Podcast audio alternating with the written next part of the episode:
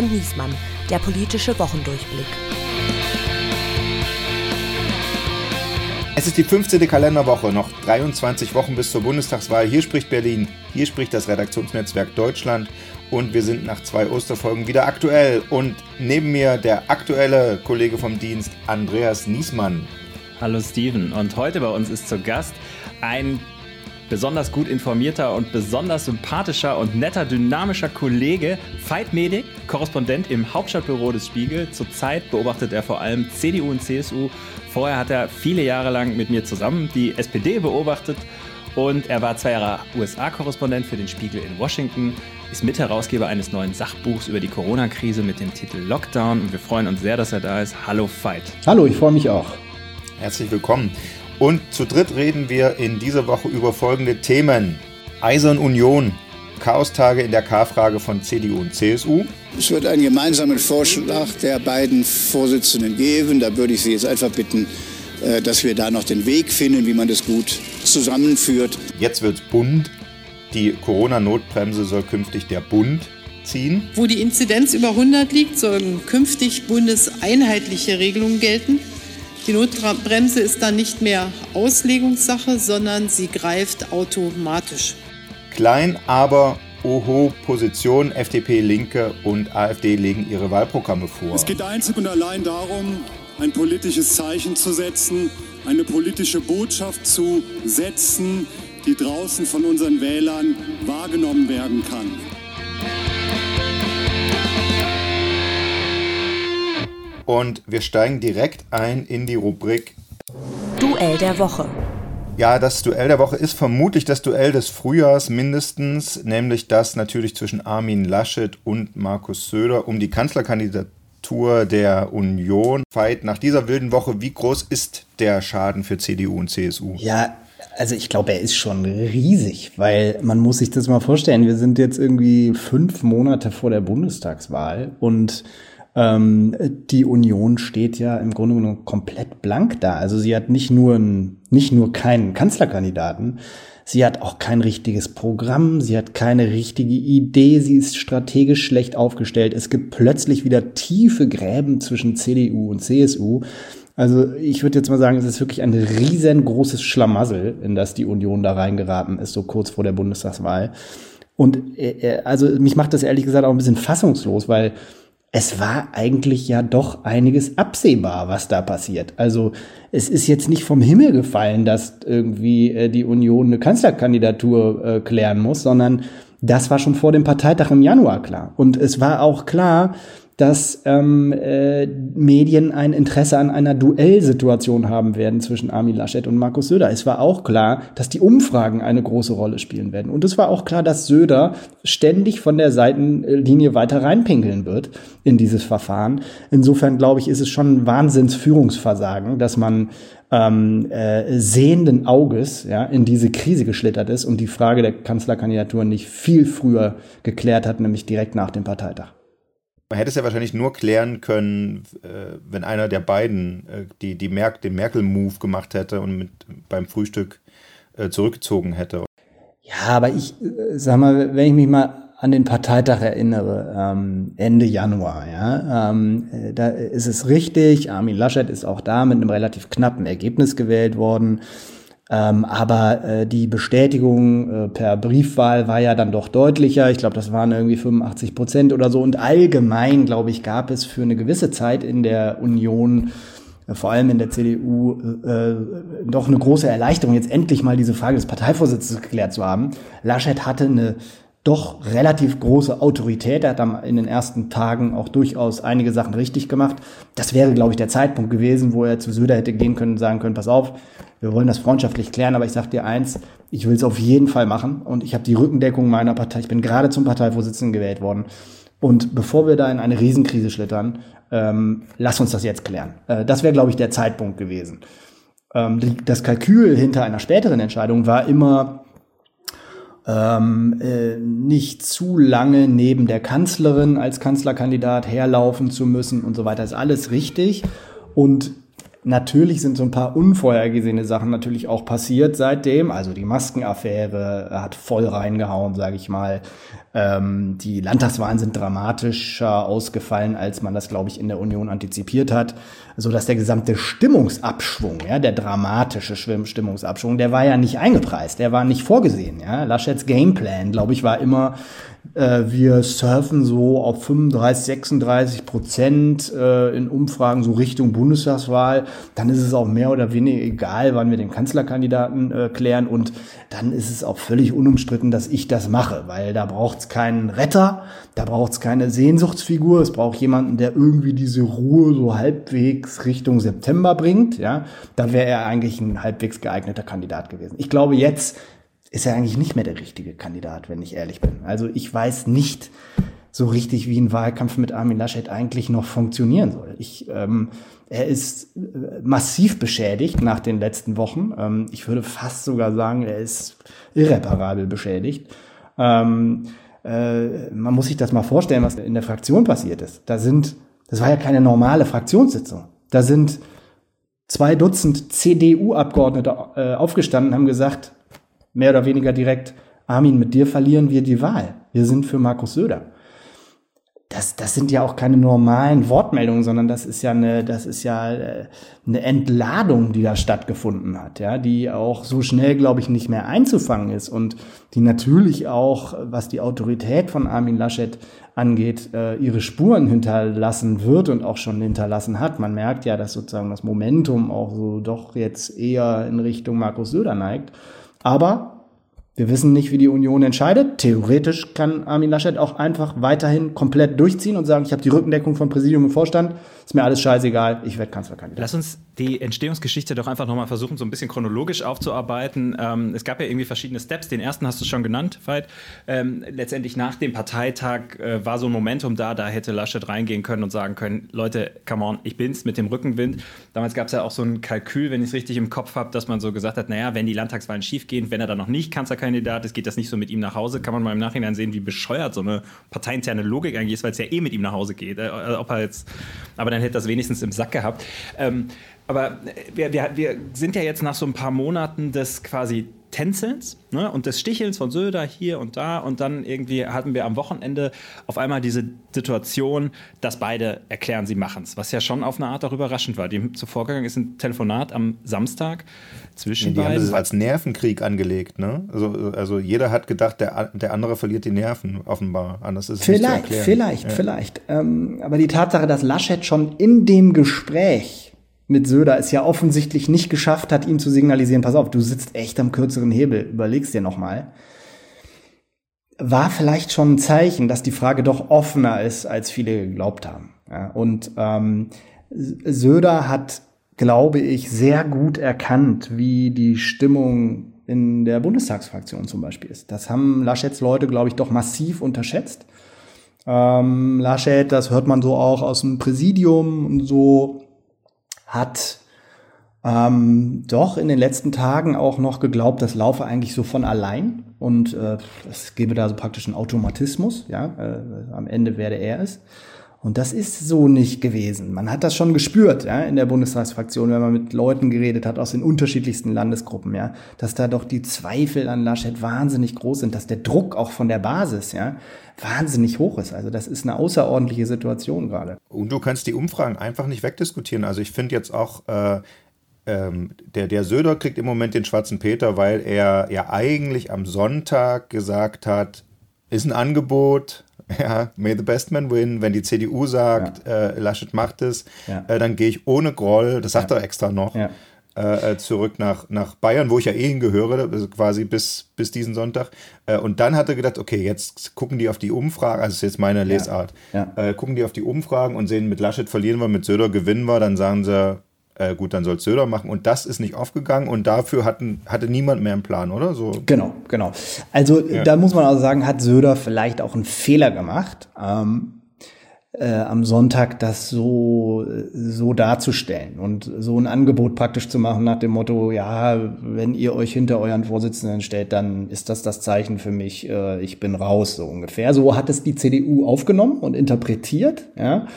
Und dann hat äh, sozusagen der Söder am Montag, äh, als er merkte, uh, das läuft so ein bisschen, ein bisschen gegen ihn, hat er schnell mal die Regeln verändert. Das ist äh, schon eine brutale Vorgehensweise äh, und eine eiskalte Vorgehensweise und eine, die natürlich seine Popularität in der CDU jetzt auch nicht erhöht, sage ich mal, ne? ähm, in Teilen der CDU jedenfalls.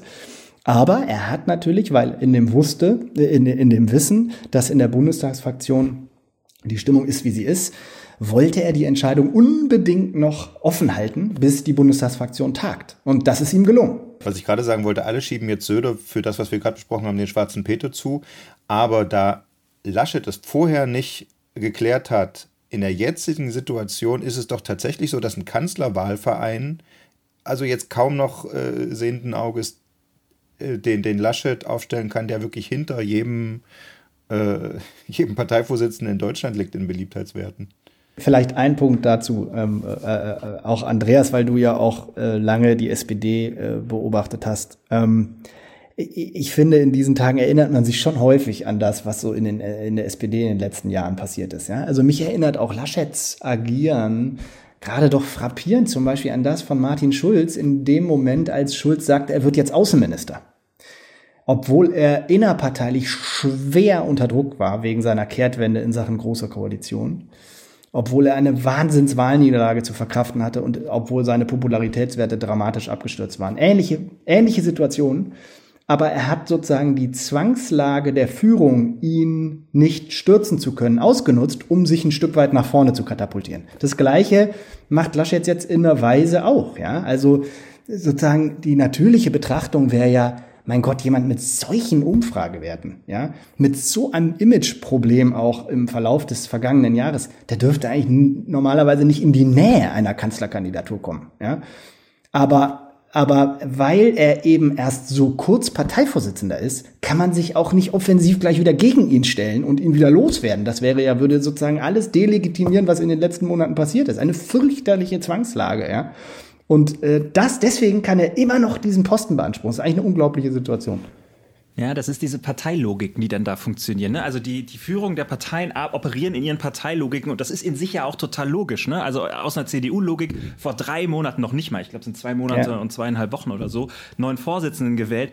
Da ist es einfach die totale ja. Logik jedes Parteitheaters drauf zu sagen, den können wir hier nicht beschädigen. Das ist undenkbar, nachdem wir irgendwie über ein Jahr gebraucht haben, um den Kerl da hinzukriegen. Davor kam, kam das ganze Drama. Also sagst du Augen zu und durch, scheißegal. Ne?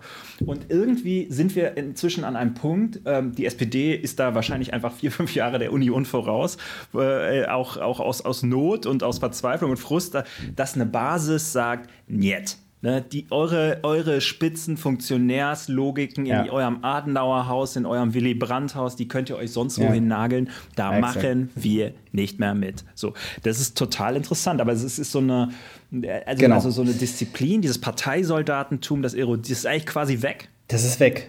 Ja, also ich glaube, dass ähm, der Söder, also der hat ja nun auch nicht immer sauber agiert, sag ich mal, in den letzten Jahren. Ne? Das ist ja schon auch ein Schmierfink und irgendwie also ein kaltblütiger Machtpolitiker und so weiter. Aber was er natürlich erkannt hat, ist, dass Parteien heutzutage nicht mehr so funktionieren wie vor 20 Jahren, sondern andere Sehnsüchte haben, andere Entscheidungsmechanismen, andere auch Entscheidungsfindungsmöglichkeiten. Es ist nicht mehr nur dieses Top-Down. Ja, das wird äh, in der Regel fast als erzwungene Entscheidung wahrgenommen von Weiten der Partei heutzutage, von weiten Teilen der Partei heutzutage. Und natürlich sind Personen viel wichtiger als vor 20 Jahren. Vor 20 Jahren war es scheißegal, wen die Union aufgestellt hat, mehr oder weniger als Kanzlerkandidat, weil jeder Zweite sowieso noch die Union gewählt hat, ja, egal wer da antritt. Das ist ja nicht mehr so. Das Parteiensystem ist in totaler Unordnung. Ja? Die Mehrheitsverhältnisse sind unübersichtlich geworden. Äh, deswegen ist es umso wichtiger, mit wem man antritt, damit der überhaupt noch dafür sorgt, dass diese Partei in diesem Parteiensystem überlebt. Ja? Und das hat er erkannt. Und die Sehnsüchte nach einer Führungsfigur, sage ich mal, ja, die bedient er ja mit seinem so halbautoritären Gehabe auch in der Pandemie und seinem dem Eindruck, den er so erweckt, er habe alles unter Kontrolle ähm, obwohl er das ja auch nicht gemacht, auch nicht wirklich auch nicht immer hat da in Bayern. Ne? Aber trotzdem strategisch hat er das, glaube ich, erkannt, dass ähm, Parteien da anders funktionieren als früher. Ähnlich ist es ja am Dienstag verlaufen in der CDU-Fraktion. ähm, das war ja auch nicht der Riesenaufruhr und das waren nicht die brutalen Attacken auf Armin Laschet. Er hat ja auch seine Unterstützer gehabt, ja. Ähm, aber es waren dann Stimmen, die gesagt haben, ich lese dir jetzt einfach mal vor, was hier so ankommt an E-Mails, wenn du antrittst. Die treten aus. Ja, das ist total schmerzhaft einfach, ja. Aber ich glaube, die wollen ihm ja. gar nicht schaden persönlich. Die würden, Wie eine Intervention würden ihm so sagen, bei, bei Intervention ja. bei Alkoholikern, die so sagen, ja, ja, wir mögen so. dich, aber die Fahne genau. riecht jeder. Ex, genau so ist es, genau so ist es. Aber das ist doch in den, in den Logiken unseres politischen Systems ist das doch brutal. Einem Parteivorsitzenden zu sagen, ey, Alter, du bist es jetzt seit drei Monaten, aber ich lese Total. dir jetzt mal vor, wenn wir dich aufstellen, verlieren wir die Wahl. Total. Also ein schlimm, was Schlimmeres kannst du ihm eigentlich Es gar ist nicht brutal. sagen. Es ist, er verliert natürlich das Gesicht. Aber die Tatsache, dass viele Abgeordnete das in Kauf nehmen, ja, zeigt ja, was für eine Panik die haben, im Herbst ihr Mandat zu verlieren. Also das muss ja, das muss ja wirklich, da muss ja die, die reine Angst herrschen, ja, in der Bundestagsfraktion. Okay, kann ich auch verstehen, angesichts der Lage der Union, in der sie gerade ist, die ist ja auch echt verheerend.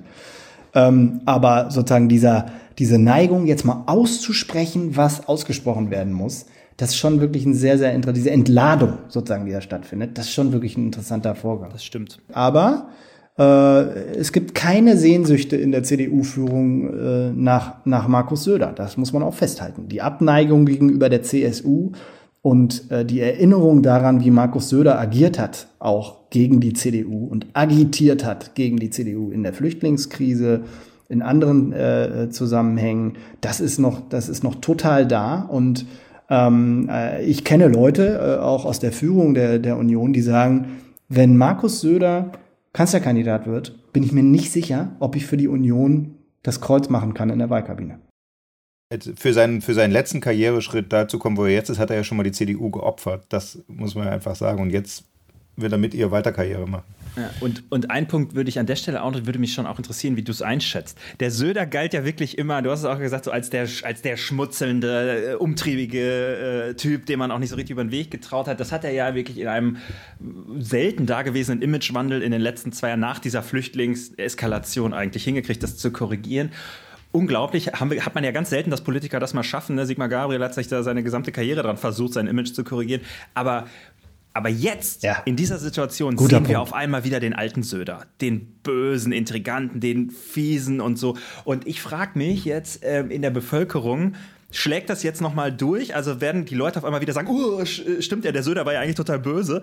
Ähm, oder sagen die Leute, weil sie ihn inzwischen so geil finden, dass sie jetzt sagen, na, was soll er denn machen, wenn der Laschet da an seinem Job klebt? Ja, irgendeiner muss es ihm ja mal sagen. So, das finde ich die total spannende Frage. Was macht das jetzt mit dem Image von Söder? Super, super interessanter Punkt, genau. Oder, oder ist es vielleicht wirklich so, dass, dass, dass die Leute ihn so geil finden, dass sie sagen, boah, jetzt kämpft, Ja. jetzt ringt der sogar diese Ja, ja. CDU-Spitze nieder. Ja? Könnte Das sogar wäre der sein. Trump, ja. Könnte sein. Das wäre der Donald Trump-Effekt. Das wäre der Trump-Effekt. Und ähm, da- äh, genau, also es hat ja auch was Beunruhigendes, muss man ja auch sagen. Auch dieser Personenkult Total. und sozusagen diese Tatsache, dass er durch Kommunikation auch dramatische handwerkliche Fehler überdecken kann. Ja? Die spielen überhaupt gar keine Rolle in der Bewertung von Markus Söder, ja? dass der da auch versagt hat auch teilweise in. Bayern. Ja? Muss man ja auch mal sagen. Und äh, das spielt aber gar, ist völlig unerheblich offensichtlich in der Frage, wie Leute Markus Söder betrachten. Und das, da entkoppelt sich sozusagen äh, äh, das Handwerk von, von, von vielen anderen Dingen, ja, die für die Bewertung von Politikern äh, äh, relevant sind. Das ist nicht, das ist nicht nur eine coole,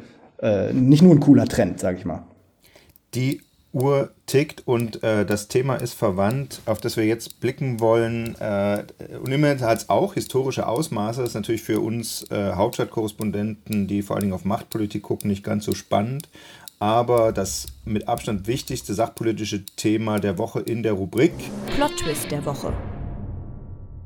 Ende voriger Woche dachten wir noch, Merkel ist in der Corona-Bekämpfung mit ihrem Latein am Ende. Nach der verkorksten Osterruhe wurde plötzlich die Ministerpräsidentenkonferenz am, an diesem Montag, wäre die ja gewesen, abgesagt. Die Leitartikel waren schon fertig geschrieben, Bankrotterklärung äh, und so weiter. Und dann, Überraschung, äh, die Länder stimmen zu, dass äh, sie äh, quasi entmachtet werden. Und es gibt jetzt die Bundesnotbremse im Infektionsschutzgesetz. Andreas, jetzt aber wirklich kurz mit der Bitte um eine kurze Antwort. Wie konnte es plötzlich so weit kommen? Ich habe äh, da, sagst du, da sagst du, das hat mit Machtpolitik nichts ja. zu tun. Also aus meiner Sicht ist das nichts anderes als stimmt, Machtpolitik, was da stattgefunden ist.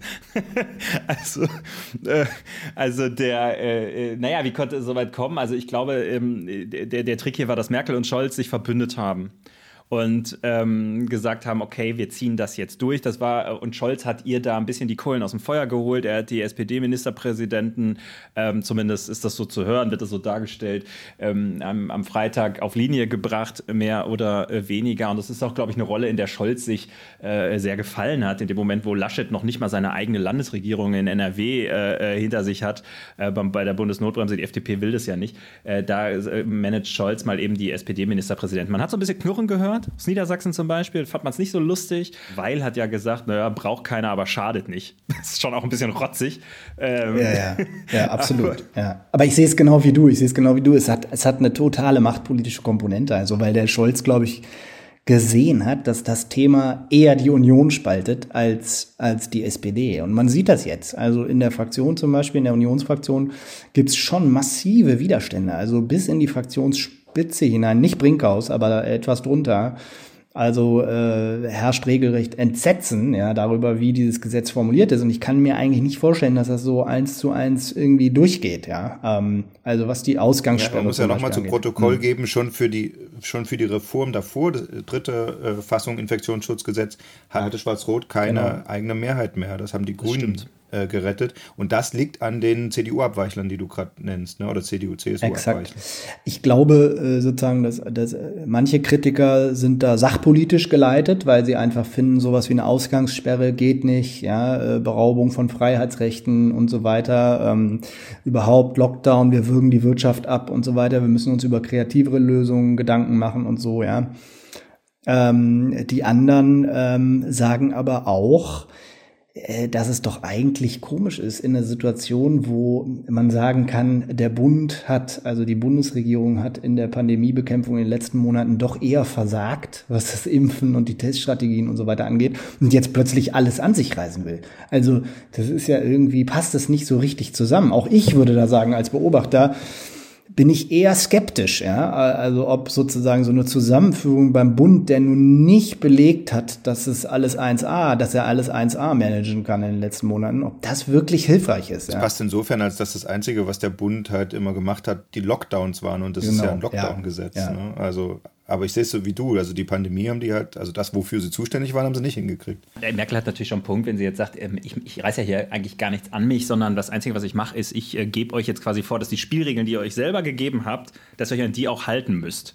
Ähm, das ist ja das, was sie, was sie da am Ende beschließt. Was ich mich allerdings frage und was, was so ein bisschen über diese ganze machtpolitische Komponente hinausgeht, ist, die Virologen sagen, das mm. reicht alles nicht. Mm. Und die haben in letzter mm. Zeit einfach auch mm. immer recht gehabt. Ich bin auch weit davon entfernt zu sagen, wir müssen jetzt alle in den Super-Lockdown, habe ich persönlich auch wenig Lust drauf. Aber der Punkt ist, wir, die CDU diskutiert gerade ihren, äh, ihre ganze Führungsgeschichte, so Bund und Länder fetzen sich da, wie sie es jetzt mit diesem scheiß IFG machen. Und am Ende des Tages galoppieren uns hier die Infektionszahlen weg. Die ersten Intensivmediziner warten, warnen vor dieser Triage-Situation. Ich habe den Eindruck, so nah wie jetzt waren wir noch nie dran, dass wir wirklich ähm, so den Kollaps des Gesundheitssystems dann doch noch erleben. Absolut, wobei äh, das ist jetzt vielleicht die Bürgersicht, ja. Irgendwie so, so ganz will einem das ja auch nicht in den Kopf, warum das eigentlich so kommt, ja. Also wir haben ja jetzt durchaus ein paar Leute, die jetzt auch schon geimpft sind, wir leben jetzt seit einem Jahr mit der Pandemie, halten uns schon auch an viele Regeln, waschen Hände, tragen überall Maske, fahren weniger öffentliche Verkehrsmittel und so weiter. Und trotzdem ist es so eine gewaltige Welle. Ja? Also da haben wir offensichtlich Mutante. was total unterschätzt. Klar, Mutante und so weiter, genau äh, haben wir was total unterschätzt und dass sozusagen die Politik da nicht reibungslos funktioniert und es sozusagen Zuständigkeitswirrwarr zwischen Bund und Land und so weiter gibt, erschwert natürlich die Situation doch massiv. Ne? Ähm, aber ich bin gegenüber einer Zentralisierung auch aus historischen Gründen immer ein bisschen skeptisch, ja, weil wir sind eigentlich ganz gut gefahren, 70 Jahre jetzt, äh, dass äh, es eben irgendwie äh, nicht so zentral lief wie in anderen Ländern, ja, ähm, sondern dass wir regionale Zuständigkeiten hatten. Selbst in der Pandemie, finde ich, ähm, hat sich das äh, hin und wieder gezeigt, dass das eben auch Vorteile haben kann vor Ort eigene Entscheidungen zu treffen. Ja, wenn die Ministerpräsidenten einfach äh, das wirklich genutzt hätten und gesagt hätten, so jeder Einzelne, quasi was beim Bildungsföderalismus immer als Argument angebracht wird, ich zeige jetzt mal, wie man es gut macht, ja, und das dann wirklich mal durchgezogen hätten, im richtigen Moment schließen und dann sich ein Testkonzept ausdenken und alles, äh, dann wäre das wäre ihre Stunde gewesen oder die Stunde derjenigen, also quasi was Söder jetzt vorgibt, geschafft zu haben, wenn das jemand wirklich geschafft hätte, dann hätte es nicht zu dieser Bundesnotbremse kommen müssen. Gut, aber immerhin haben wir jetzt durch diese Bundesnotbremse mal wieder von der Opposition gehört. Die hat ja das Eilverfahren verhindert. Das hat die Virologen wiederum wahrscheinlich gefreut. Ähm, spannend wird jetzt, wir haben es gerade schon gesagt, wie die Grünen abstimmen. FDP, AfD und Linke haben schon Niet gesagt. Und das passt perfekt zu unserer nächsten Rubrik. Programmhinweis. Gleich drei Oppositionsparteien, die, die drei kleinen, haben ihre Wahlprogramme vorgestellt oder zumindest Entwürfe dafür, äh, FDP und Linke. Und bei der AfD gab es einen Programmparteitag in der Hauptstadt der Erregung in Dresden. Äh, ich würde sagen, wir haben nicht viel Zeit. Wir, wir, wir machen das im Schnelldurchlauf und wir besprechen die Partei zuerst, äh, wo euch das beste Highlight aus den Programmentwürfen einfällt. Ja, mein Highlight war AfD. Ne? Also das muss man irgendwie ganz klar sagen. Also diese, vor allem die, noch nicht mal das Programm. Ich meine, Austritt Deutschlands aus der EU war jetzt irgendwie auch noch mal so ein kleiner Klopper, dass sie das da wirklich reinschreiben. Ähm, aber ein wundert da ja auch irgendwie in Wahrheit nicht mehr so besonders viel bei den äh, Jungs und äh, paar Mädels, die da rumrennen. Aber ähm, mein Highlight war, dass sie sich diesen Slogan geben: Deutschland aber normal ähm, wo man ja auch bei vielen Dingen, die die AfD so abzieht, fragen kann, wie normal das ist. Also war mal normal vor 40 Jahren vielleicht oder wie auch immer. Aber gut, äh, Schwule unterdrücken, Frauen an Herd und so, das ganz normal. Ähm, aber wirklich lustig fand ich schon, dass Jörg Meuthen sich dann auf die Bühne stellt und ähm, äh, irgendwie erzählt und normal ist für uns irgendwie, wenn Mutter, Vater und Kind zusammenleben und gleichzeitig Alice Weidel äh, ein Mikrofon unter die Nase gehalten bekommt und sagt, ja, was sagen Sie denn jetzt dazu? So, und man weiß ja, Alice Weidel lebt mit einer Frau und zwei Kindern zusammen und wie sie dann so völlig angepisst sagte, ja, also ähm, das ist, äh, für mich ist das, wie ich lebe, normal. Klammer auf, da hat sie auch völlig recht, Klammer zu, aber man merkt auf einmal diese Zerrissenheit dieser Partei. Aber ist es nicht eigentlich total abgefahren? Also ich habe mir, hab mir das auch angeguckt da auf dem Parteitag. Ähm, also ich war nicht da, aber ich habe es sozusagen medial konsumiert und ähm, äh, so wie die AfD auch in den vergangenen Monaten äh, auftritt, ja, in totaler Zerrissenheit, in strategischen Konflikten, mit Konzepten, wo man sich fragt, nee, sorry, das müssen doch die Leute irgendwie blicken, dass es nicht funktioniert heutzutage, ja. Ähm, äh, eigentlich müsste diese Partei längst implodiert sein und sozusagen hinter der Piratenpartei irgendwie noch auftauchen prozentual, ja. Aber es ist scheißegal, was sie machen, ja, wie zerstritten sie sind und wie orientierungslos. Sie können eigentlich auch sagen, was sie wollen. Ähm, äh, sie haben ein offensichtlich stabiles Wählerpotenzial von ungefähr zehn Prozent. Ja, das ist ein Block im Bundestag, der natürlich auch Koalitionsbildungen total erschwert nach der Bundestagswahl. Und es ist insofern natürlich wahnsinnig beunruhigend, als dass es eben zeigt, welche Verdrossenheit sozusagen über die, ich sag mal, etablierten Parteien, ja, ähm, über die Volksparteien und über auch andere äh, es offensichtlich gibt in der Bevölkerung, dass sie solche Leute, ja, äh, auf vorziehen, ja, obwohl es vollkommen klar ist, dass sie nicht nur orientierungslos, sondern teilweise kriminell sind. Jetzt haben wir natürlich über die äh, äh, Orientierungslosigkeit der anderen Parteien gerade noch geredet und auch Selbstkriminalität spielte da eine Rolle, muss man ja ehrlicherweise auch sagen.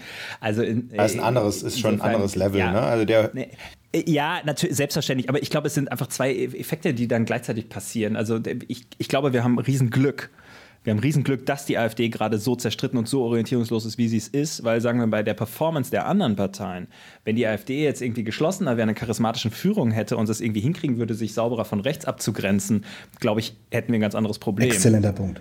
Ja, exzellenter Punkt. Und ähm, um nochmal jetzt den Bogen ganz kurz zur CDU zu schlagen, das AfD-Problem ist dann natürlich auch, wird dann natürlich auch erkannt, weil das natürlich in den anstehenden Land Landtagswahlen im Osten gibt es ja, glaube ich, zwei noch dieses Jahr ähm, äh, natürlich ein Riesenproblem darstellen könnte. Ja. Kann theoretisch sein, dass die, äh, dass die AfD in Sachsen-Anhalt und Thüringen vor der CDU landet. Ja, was machen wir eigentlich dann? Und da ist die Frage des Spitzenkandidaten der CDU natürlich schon relevant. Ja, wenn es eine Demobilisierung in der Union gibt, dann, dann viel Spaß in den ostdeutschen Ländern, kann ich nur sagen. Insofern. Genau. Ja. Und das hängt an Söder, das ähm, um es mal zu Protokoll zu geben. Äh, Söder Obacht ist Mann bei der Personalauswahl, ja. ja, mhm.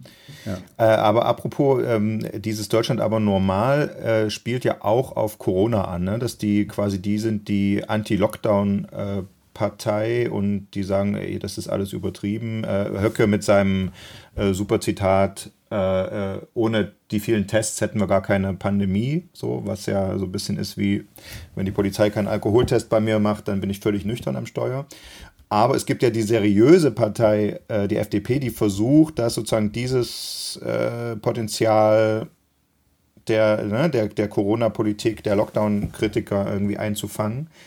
Ähm, ja, wie läuft das eigentlich? Ja, ich finde, äh, FDP ist schon ein interessantes, ähm, äh, in einer interessanten Situation gerade. Ich meine, vor einem halben Jahr haben wir alle gedacht, die kämpfen wieder mit der 5%-Hürde bei der nächsten Bundestagswahl. Im Moment liegen sie ziemlich stabil da, so im fast zweistelligen Bereich schon.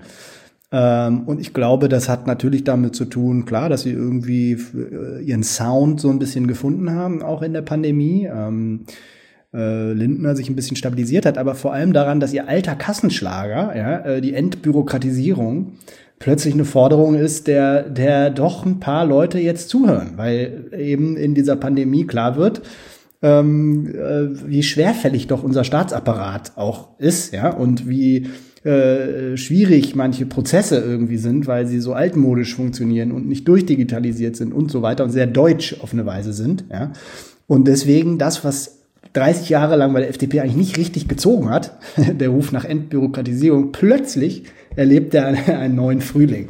Das hm. finde ich eigentlich schon ganz witzig. Und der Freiheits, ne, und, und der Freiheitsbegriff. Also ich, ich weiß noch, als die Grünen dann plötzlich äh, das Verbotspartei-Image loswerden wollten und dann auch gesagt haben, wir sind eine Freiheitspartei, da habe ich auch gedacht, ja, mein Gott, wer geht wegen des Freiheitsbegriffs äh, an die Wahlurne, ist, ist ja im Alltag völlig irrelevant.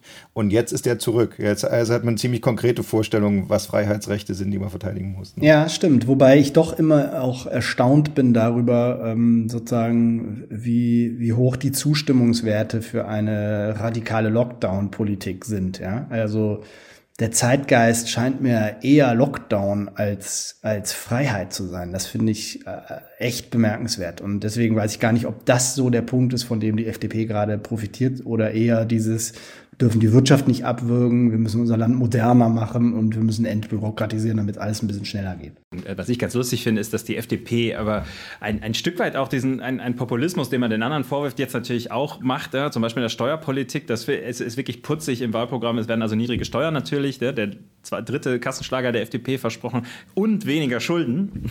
Und man fragt sich natürlich, wie soll das funktionieren? Christian Lindner verrat's uns, er hast einen Zauberstab, dann sagen sie Wachstum. Naja, das ist genauso wie deren äh, Versprechen, wir lösen den Klimawandel durch technologischen Fortschritt. Das ist so eine, das ist so ein Sesam öffne dich, mit dem du jede Debatte irgendwie totgehauen kriegst, aber am Ende ist es natürlich keine, keine wirkliche Lösung. Also da versprechen sie so ein bisschen viel und es ist dann so ein bisschen, ein bisschen wie bei der Linkspartei, finde ich, die dann sagt, und wir machen 1200 Euro Grundsicherung Absolut. und 13 Euro Mindestlohn und 30 Wochen Arbeitsstunden und das finanzieren wir durch Vermögensteuer. Ja, so.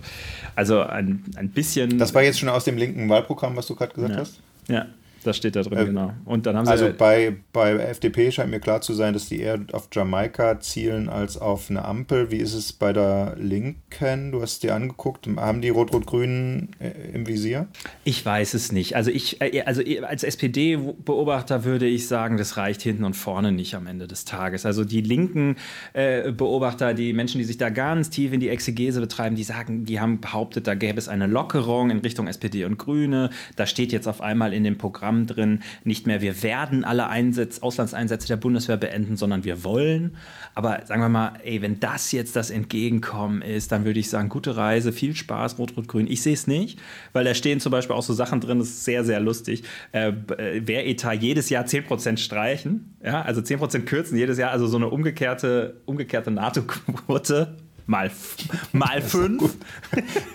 und, so, wie lange wollen sie regieren? Äh, wie lange kann man jedes Jahr 10% kürzen, bis nichts mehr übrig ist? Das ist die Abschaffung des. Ja, schöne Grüße in die USA auch. Ne? Also, ähm, äh, also Trump dreht sich im Grab äh, oder auf dem Golfplatz um. Ne? Also es ist irgendwie also Wahnsinn. Also es ist, ich sehe es nicht. Äh, ich glaube auch nicht an, an äh, Rot-Rot-Grün, ehrlich gesagt. Aber auch weil es eine andere Option gibt, die vielleicht attraktiver ist und ähm, nicht so ähm, äh, nicht solche Ängste hervorruft. Da ist die Ampel.